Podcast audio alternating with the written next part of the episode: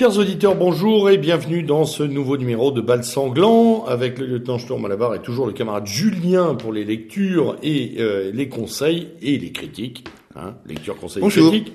Avec aujourd'hui une euh, première partie dans ce numéro qui est euh, insolite et donc intrigante et, et très intéressante.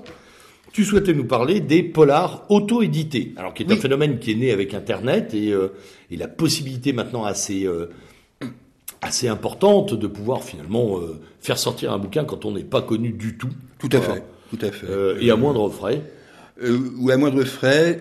Alors je, je vais mettre le contexte, c'est-à-dire quand je dis le polar auto-édité, c'est que ce type de polar, j'ai eu accès récemment par une liseuse, puisque je suis raccordé à, à une grande chaîne de distribution. Enfin bon, Oui, on de citera pas le nom, mais que tout le monde voilà. peut connaître.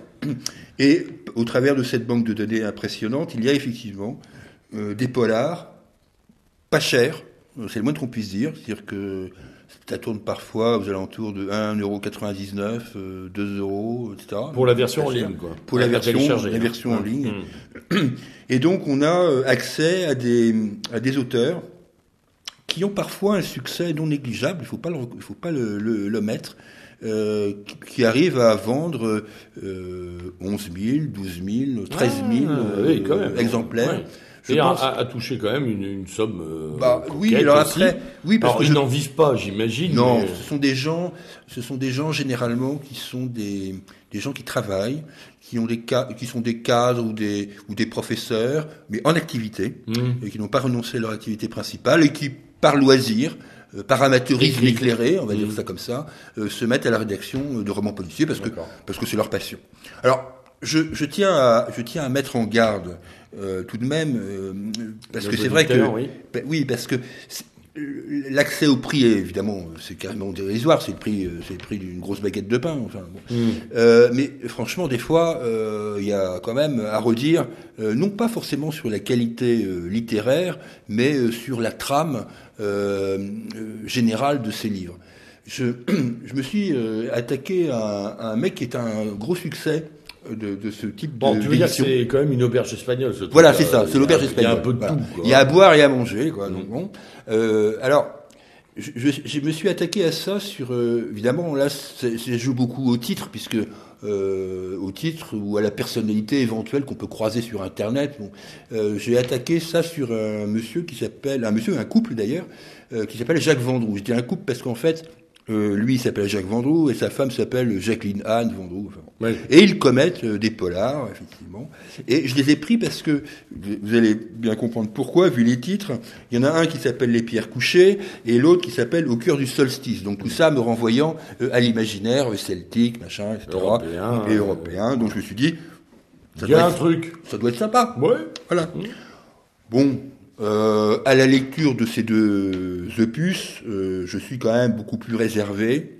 Euh, ça plonge dans un ésotérisme euh, mystique assez mal fagoté, Elle même si l'écriture est correcte.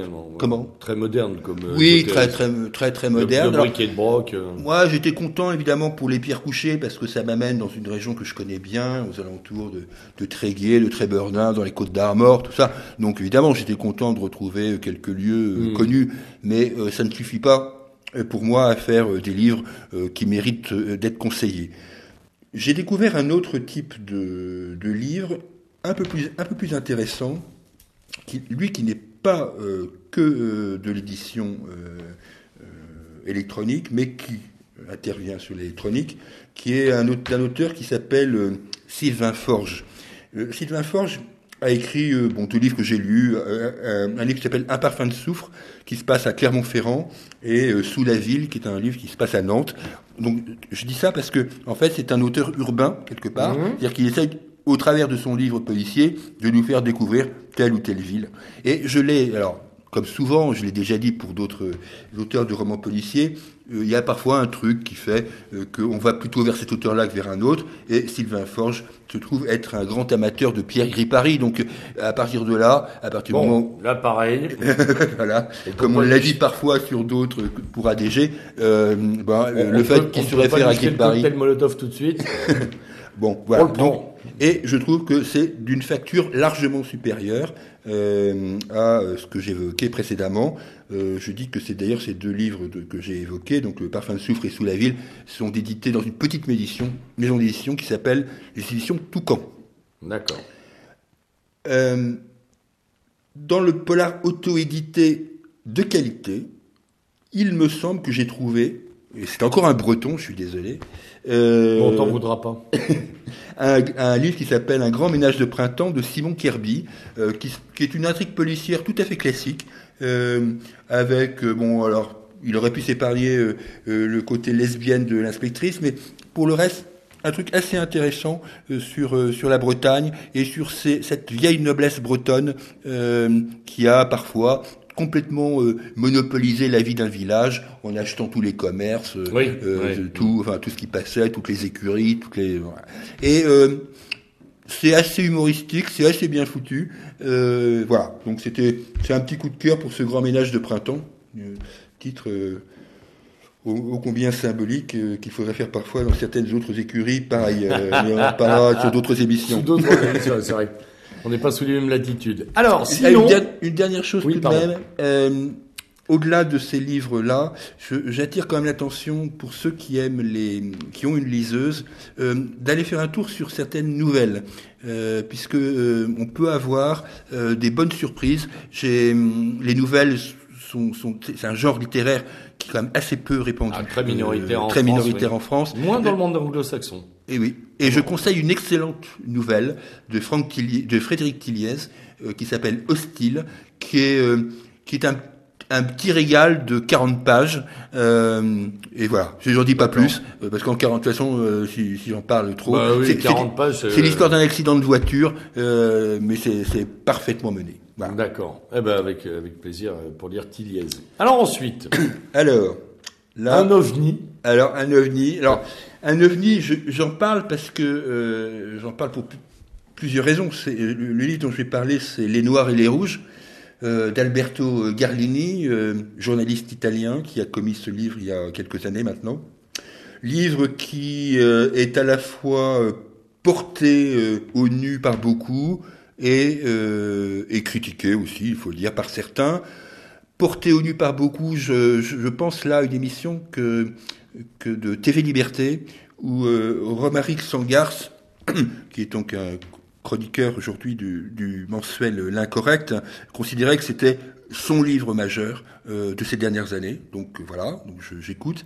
Et, euh, bon, c'est une façon, c'est une façon, je vais dire après ce que j'en pense moi, mais j'ai aussi euh, d'autres réflexions de lecteurs qui, à propos de ce livre, qui lui aussi flirte avec les, oui, les 900 pages, euh, dit euh, un lecteur qui dit euh, n'est pas Dostoïevski qui veut. Sous-entendu, mmh. euh, bon, faut pas confondre quoi. Bon. bien sûr. alors, c'est un, ce livre, pour en resituer le contexte, se situe donc dans les années de plomb. C'est c'est l'aventure, les aventures assez datées, on va dire entre 68 et, et 71, 72, d'un garçon qui s'appelle Stefano Guerra, le nom, bien sûr, n'est pas, euh, sans euh, rappeler euh, la contraction du nom de Stefano Della Chiae et de Vinci Guerra, donc deux activistes de nos amis italiens dans ces périodes des années de plomb. Donc Stefano Guerra est le, est le il se veut l'homme de fer dans ces années de plomb, pour faire, pour faire mmh. rapide. Et c'est donc cette aventure de de l'Italie euh, du Nord euh, en particulier, mais aussi euh, du Sud d'ailleurs, et des milieux néofascistes italiens à cette période, qui est retracée au travers de ce livre. Alors, il faudrait presque demander à ceux qui ont participé ce qu'ils pensent de la trame ah, historique. Il faudrait qu'on demande à Gabriele Adinolfi. oui, il faut demander euh, vraiment à Gabriele Adinolfi ce qu'il en pense. Je pense qu'il doit être extrêmement critique parce qu'il y a effectivement euh, des côtés euh, extrêmement caricaturaux mm. parfois, mais pas plus que ça, je dirais. Il y a ce qui, c'est en fait l'histoire d'un garçon qui tombe amoureux d'une fille, cette fille étant la sœur d'un garçon du, type qui l'a tué lui-même. Mm. Bon par hasard, involontairement je précise. Et on se trimballe dans, euh, dans les milieux euh, néofascistes italiens, euh, du côté en plus d'Udine par là.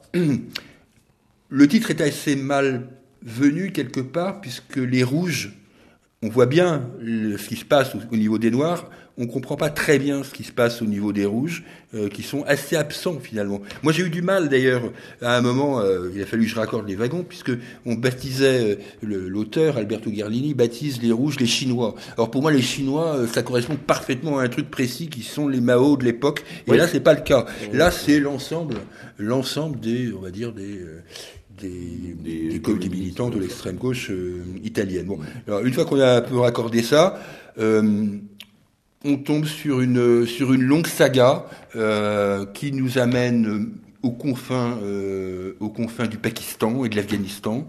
Euh, je conseille la lecture de ce livre.